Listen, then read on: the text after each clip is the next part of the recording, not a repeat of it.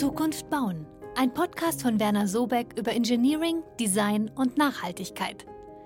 Wie sieht die gebaute Umwelt von morgen aus? Und was können wir schon heute tun, damit sie den Anforderungen kommender Generationen gerecht wird? Diesen und vielen weiteren Fragen gehen wir in unserem Podcast nach.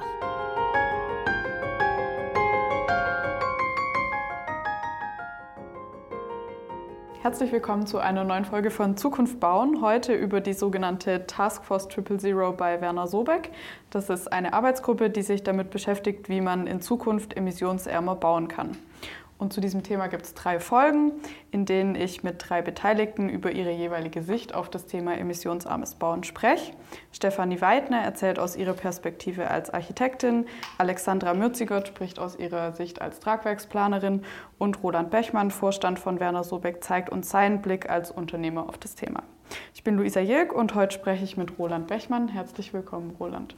Hallo Luisa. Roland, du bist schon seit über 20 Jahren bei Werner Sobeck. Kannst du so ein bisschen erzählen, wie sich die Rolle von dem Thema Nachhaltigkeit seitdem, seit du hier bist, entwickelt hat? Ja, das ist eigentlich eine spannende Geschichte, weil ähm, ich bin damals tatsächlich sogar selber zu Werner Sobeck gekommen, weil das eigentlich schon sehr früh verankert war. Also als ich im Jahr 2000 gekommen bin, da haben wir hier im Haus gerade das Wohnhaus R128 vom Werner Sobeck selber geplant und gebaut und umgesetzt. Und das war damals wirklich schon, also das äh, nennen wir Triple Zero Konzept, also ein Konzept, wo ein Gebäude konzipiert wurde, ähm, bei denen eben keine fossilen Energien genutzt werden, um das zu betreiben, das keine Emissionen erzeugt und das eben auch komplett rezykliert werden kann, also kein Müll erzeugt, sortenrein trennbar ist. Und ähm, das war eigentlich tatsächlich ein Punkt, der mich damals schon sehr begeistert hat. Und eigentlich ist das immer noch derselbe Geist, in den wir weiter planen seitdem. Was sich jetzt halt verändert hat, ist, dass es noch ein bisschen präziser geworden ist. Also dass wir diese Konstruktionsprinzipien weiterhin haben, dass wir aber sehr viel präziser in der Benennung geworden sind, dass wir die Baustoffe wirklich einzeln sehr gut beurteilen und bewerten können und das eben auch zusammenfassend dann in einem Gebäude aufaddieren und aufsummieren. Was würdest du sagen, treibt dich persönlich dazu an, dass du dich mit dem Thema Nachhaltigkeit auseinandersetzt? Ich glaube, das ist äh, heute so offensichtlich wie, ähm, wie nie zuvor, dass wir natürlich einfach in einen Klimawandel bereits drin stecken, dass wir den ähm, reduzieren müssen. Es ist auch mittlerweile wirklich bei allen ähm, bekannt, dass das Bauwesen dafür ein entscheidender Faktor ist. Und das treibt uns alle an. Aber ich glaube zusätzlich auch eben, dass ähm, diese Logik der Ressourceneffizienz, diese Verpflichtung, ähm, Ressourcen zu minimieren, auch tatsächlich eine, einen ästhetischen Vorteil mit sich bringen kann. Oder wenn wir in Gebäuden äh, uns aufhalten, in denen wir mit nachhaltigen Materialien geplant haben, äh, mit zum Beispiel auch Materialien aus nachwachsenden Rohstoffen, dass die Aufenthaltsqualität besser ist und dass so dieses ähm, Produktgebäude, in denen wir ja als Menschen leben, einfach besser wird. Du hast es jetzt, glaube ich, vorhin auch schon kurz angesprochen. Der Einfluss, den die Baubranche auf die Emissionen hat, ist ja ziemlich groß. Ist das was, das dir schon immer so bewusst war? Vielleicht jetzt auch nochmal rückblickend auf die lange Zeit, die du schon hier bist? Ähm, ja, ich glaube, das war uns tatsächlich immer schon bewusst, aber natürlich nicht so stark mit Zahlen hinterlegt also wenn man die Publikationen von Werner Sobeck und auch die Vorträge von ihm persönlich anguckt, ist eigentlich vieles von dem, was heute wiederholt wird, hat er tatsächlich angefangen vor 10, 12 Jahren zu benennen, wie groß der Einfluss des Bauwesens auf die Emissionen sind, wie groß der Einfluss ähm, der Materialfrage ist, wie anspruchsvoll auch die Situation ist, dass wir mit der immer noch steigenden Weltbevölkerung allen auf der Welt eine äh, sehr gute Lebensgrundlage geben wollen. Und da gehören natürlich die Gebäude dazu. Also das, das ist uns eigentlich schon sehr lange bewusst. Aber wir gewinnen natürlich trotzdem täglich an Fachwissen über einzelne Materialien. Es gibt jetzt viel größere Chancen, Materialien aus den biologischen oder technischen Kreislauf wirklich recycelt zu verwenden. Die Konzeption würde ich aber tatsächlich sagen, die haben wir eigentlich seit mindestens zehn Jahren sehr präzise gefasst und vorher eigentlich auch schon in R128 sehr genau formuliert. Wie konnte es dann aber andererseits so weit kommen, dass die Baubranche jetzt eben so viele Emissionen ausstößt? Gut, was stärker geworden ist tatsächlich über die letzten fünf Jahre, ist dieser starke, dieses starke Bewusstsein über CO2-Emissionen. Vorher ging es auch uns ganz stark darum, um grundsätzlich Materialien zu reduzieren. Und es ist natürlich auch bekannt, dass der Energieaufwand für die Produktion von Materialien sehr groß war. Aber auch wir haben uns zum Beispiel jetzt in den Jahren, wo einfach der, das CO2-Budget ähm, wirklich ein entscheidender Faktor ist, also wo wir uns alle auf, auf ein Rest CO2 Budget beschränken müssen, haben wir uns viel stärker damit beschäftigt, welche prozessbedingten Emissionen zum Beispiel im Beton gibt es auch, wie können wir die reduzieren. Also das ist wirklich ein neuer technischer Aspekt und klar, da sind natürlich die IPPC-Berichte die entscheidende Quelle gewesen, die uns das allen nochmal aufgezeigt haben. Jetzt sprechen wir ja hauptsächlich eigentlich über deine Perspektive als Unternehmer hier.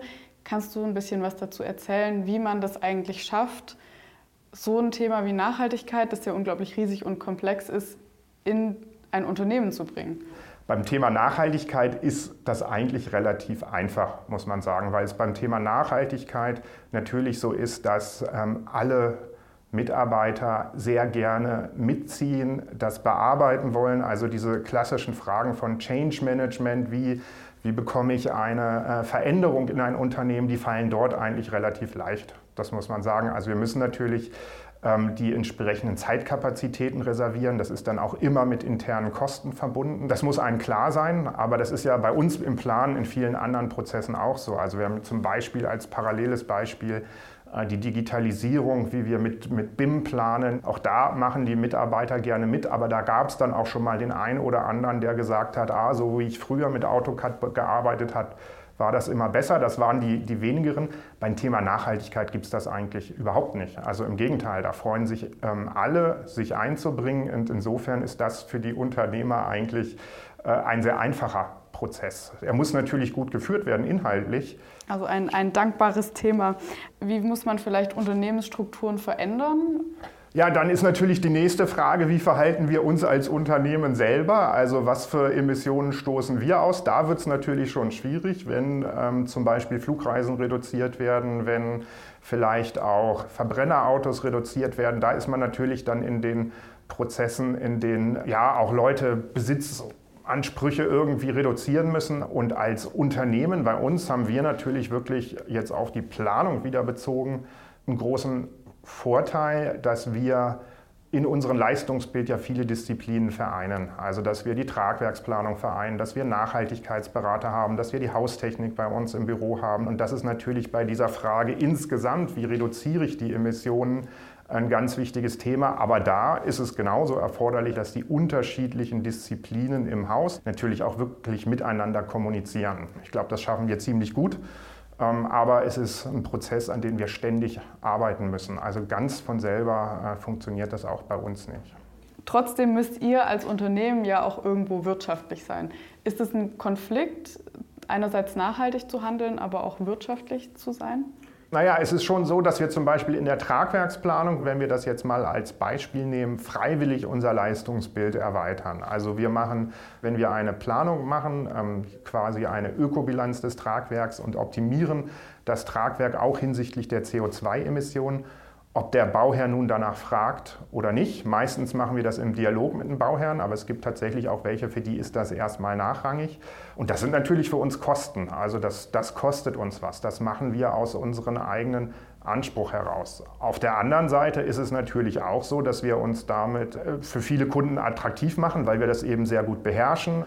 Das kann man, glaube ich, relativ schnell aufsummieren, dass sich das unter dem Strich für uns ähm, natürlich schon auch einen positiven wirtschaftlichen Effekt sogar hat. Inwiefern müsst ihr da noch Überzeugungsarbeit leisten, wenn es jetzt darum geht, ein Gebäude nachhaltig zu planen? Grundsätzlich äh, versuchen wir natürlich auch zu begeistern immer die Kunden für dieses Thema. Ich glaube, ich würde es mehr begeistern als überzeugen nennen. Es gibt viele Aspekte, die auch beim Bauen gar nicht mehr kosten. Es gibt sogar Aspekte der nachhaltigen Planung, die Kosten natürlich einsparen. Das trifft auf die Materialreduktion zum Beispiel zu, wenn ich es schaffe, ein Gebäude mit weniger Materialien zu bauen. Also das ist schon ähm, so, dass wir eigentlich versuchen, die Synergien zwischen Kosten und nachhaltiger Planung zu aktivieren und das auch oft gelingt. Wenn man natürlich jetzt mit Materialien baut, ähm, die noch nicht so weit verbreitet sind, da liegt es dann gar nicht an den Materialien selber, sondern auch an der Industrie, der Verfügbarkeit, der Prozesskette, dass zum Beispiel einzige, einzelne Kreislaufmaterialien teurer sind als wirklich herkömmliches Material von der Stange. Äh, das ist dann wirklich eine Diskussion, die wir mit den Kunden führen und er kann entscheiden. Also das ist natürlich so, dass wir als Planer immer Dienstleister für den Kunden bleiben. Und insgesamt, das ist ja wirklich das Schöne derzeit ist, dass die Kunden alle ein großes Interesse haben, nachhaltige Gebäude zu planen. Also es kommt keiner mehr, auch nicht in äh, exotischen Ländern auf und sagt, ich will einfach nur ein Gebäude haben, mir ist egal, welchen Carbon Footprint das hat. Das gibt es faktisch nicht mehr.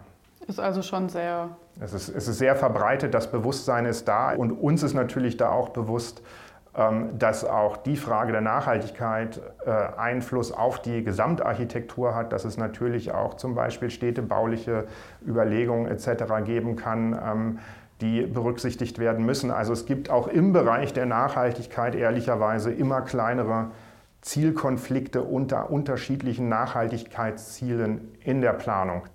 Kannst du vielleicht noch ein paar mehr von diesen Konflikten nennen, ein paar Beispiele? Ganz klassisches Beispiel ist, wir planen, planen, ja zum Beispiel viele begrünte Fassaden. Das leistet einen positiven Beitrag zum Stadtklima. Ist, äh, hier in Stuttgart haben wir ja eine Feinstaubthematik, das bindet Feinstaub. Es wird natürlich tatsächlich auch CO2 absorbiert und gewandelt. Das ist sehr positiv, aber denen gegenüber entstehen natürlich Aufwendungen in der Fassade. Man braucht größere Wartung. Es gibt dann auch die Diskussion, ist das Grün denn in der Fassade richtig oder sollte es nicht lieber in den Räumen um das Gebäude sein und dort eine hohe Aufenthaltsqualität schaffen? Und das sind wirklich Punkte, die, da gibt es kein Patentrezept. Also das ist nicht so eine reine Entscheidung, ich will das oder ich will das nicht, sondern es kommt auch wirklich darauf an, dass man es gut macht. Vielleicht können wir noch mal auf eure Arbeit in der Taskforce ähm, eingehen. Was war für dich ähm, aus dieser Arbeit in der Arbeitsgruppe eine wichtige Erkenntnis oder vielleicht gab es eine besonders schockierende oder überraschende Erkenntnis? Die schockierende Erkenntnis, die wir alle natürlich geahnt haben, ist, dass äh, das, was wir als Planer machen, einfach sehr viel CO2-Emissionen erzeugt.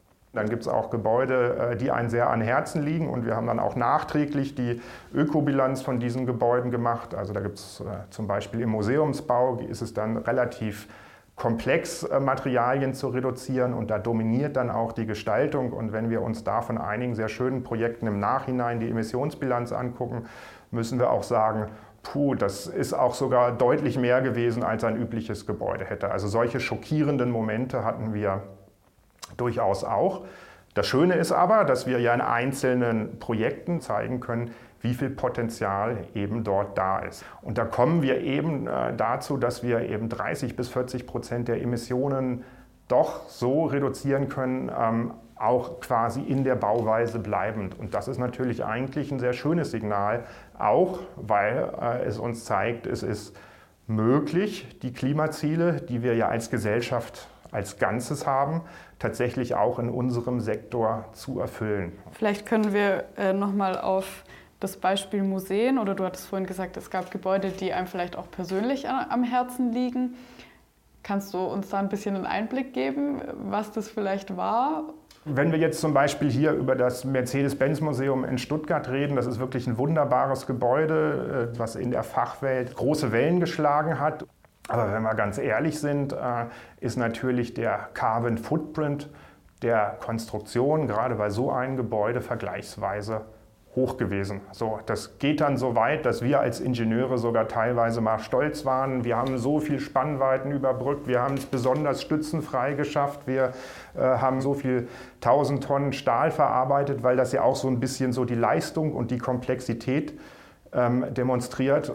Und das ist natürlich im Nachhinein auch so eine Herangehensweise, die einen rückblickend fast ein bisschen ähm, schwierig erscheint. So, das sind natürlich trotzdem äh, Gebäude, die, die wichtig sind und toll sind. Und da fängt dann gerade die spannende Frage an, muss jedes Gebäude alles berücksichtigen oder ist es zum Beispiel für ein kulturelles Gebäude durchaus legitim, ja, beim Carbon Footprint im Prinzip dieses Gebäudes äh, doch ein bisschen oder deutlich über dem Schnitt zu liegen und in der Masse der Gebäude, Wohnungsbauten, ähm, kommerzielle Bürogebäude, liegt natürlich das eigentliche Potenzial vergraben. Da ist man dann umso konsequenter. Das sind so wirklich die, die spannenden Diskussionen, die es gibt. Okay, finde ich jetzt aber einen spannenden Konflikt. Du hattest die Frage in den Raum geworfen, ähm, muss bei so einem Museum dann vielleicht alles erfüllt sein? Wie stehst du dazu? Ja, also ich glaube tatsächlich, dass wir als Gesellschaft Gebäude brauchen, die sich auch ein bisschen mehr erlauben können und dass wir dort auch nicht zu buchhalterisch dann werden müssen. Es kommt wirklich auf die Gesamtziele an. Es kommt darauf an, dass wir eine klare Gesamtstrategie entwickeln als, als Bauwirtschaft als Ganzes. Und wenn wir das gemeinsam schaffen, dann können wir die, die Klimaziele auch für unser Budget ähm, erreichen. So, und dann gehört es natürlich dazu, dass zu einer gut gestalteten Umwelt und für ein gute äh, gesellschaftliches Leben auch wirklich besondere Gebäude dazugehören. Und wenn ein Museumsbau dann eben äh, hinsichtlich der Materialien einen höheren Carbon Footprint hat, finde ich das in der Gesamtheit natürlich absolut akzeptabel. Was nicht heißt, dass man nicht auch in jedem einzelnen kulturellen Bau versuchen sollte, die Emissionen zu reduzieren und da äh, auch das machen sollte. Aber es wird immer Gebäude geben, die sich aus ihrer Relevanz heraus ein bisschen mehr erlauben dürfen. Vielleicht können wir mal noch einen Blick in die Zukunft werfen. Was denkst du, wie sehr muss die Baubranche sich jetzt noch wandeln, dass die Klimaziele erreicht werden können? Ja, die muss sich radikal wandeln. Wir haben 4,2 Gigatonnen Emissionsbudget, sogar eigentlich gerechnet aus dem letzten Jahr heraus, für Deutschland jetzt betrachtet. Und da muss sich äh, die gesamte deutsche Industrie wandeln. Es sind natürlich in den Medien oft die Sektoren ähm, Verkehr genannt, aber zum Beispiel auch die und, und die Industrie, aber auch bei uns die gesamte Stahlproduktion, die muss sich wandeln. Wir können Gebäude nicht komplett ohne Stahl in Deutschland bauen. Das wird immer erforderlich sein. Wir werden auch immer einen Mix der unterschiedlichen Materialien haben. Und die, die Aufgabe ist sehr, sehr anspruchsvoll. Und ähm, was wirklich jetzt aber auch neu ist, ist, ähm, dass dieses unter einen extremen zeitlichen Druck erfolgen muss. Also dass wir wirklich große Schritte auf einer begrenzten zeitlichen Leiste machen müssen. Und äh, da kann man jetzt noch nicht sagen, dass das schon geschafft ist. Also da, da müssen wir uns alle wirklich an den Zielen messen, die wir ein, zu der wir uns als Gesellschaft verpflichtet haben. Und ähm, das, ist, das sehe ich als die wirklich große Herausforderung, dass das technisch funktioniert. Ähm, das, das haben wir ausreichend bewiesen. Aber dass wir das in der Gesamtheit drehen können, das ist, eine, äh, das ist offen aus meiner Sicht. Wie geht's dir damit? wir betrachten das natürlich sehr professionell und versuchen das in die Richtung zu drücken. Aber natürlich als äh, Familienvater zum Beispiel auch, der ich bin, mache ich mir schon ähm, große Sorgen, wie, wie äh, was geben wir weiter als auch als unsere Generation, ähm, wie kann man uns schließlich am Ende daran messen, ob wir insgesamt als Gesellschaft das geschafft haben, diesen Punkt oder dieser Herausforderung ähm, wirklich gerecht zu werden. Und da kann natürlich jeder seinen einzelnen Schritt tun, aber insgesamt ist es natürlich wirklich eine gesellschaftliche Herausforderung, die das Individuum alleine nicht lösen kann, auch wir als Büro alleine nicht lösen können, aber jeder einen Beitrag zu sagen muss. Und natürlich, dass das so eine essentielle Aufgabe ist, deren Ergebnis offen ist, äh, finde ich durchaus auch bedrückend. Das war ja zum Schluss jetzt auch nur ein ganz persönlicher Einblick. Vielen Dank dir, Roland, äh, für dieses spannende Gespräch. Ja, danke dir, Luisa.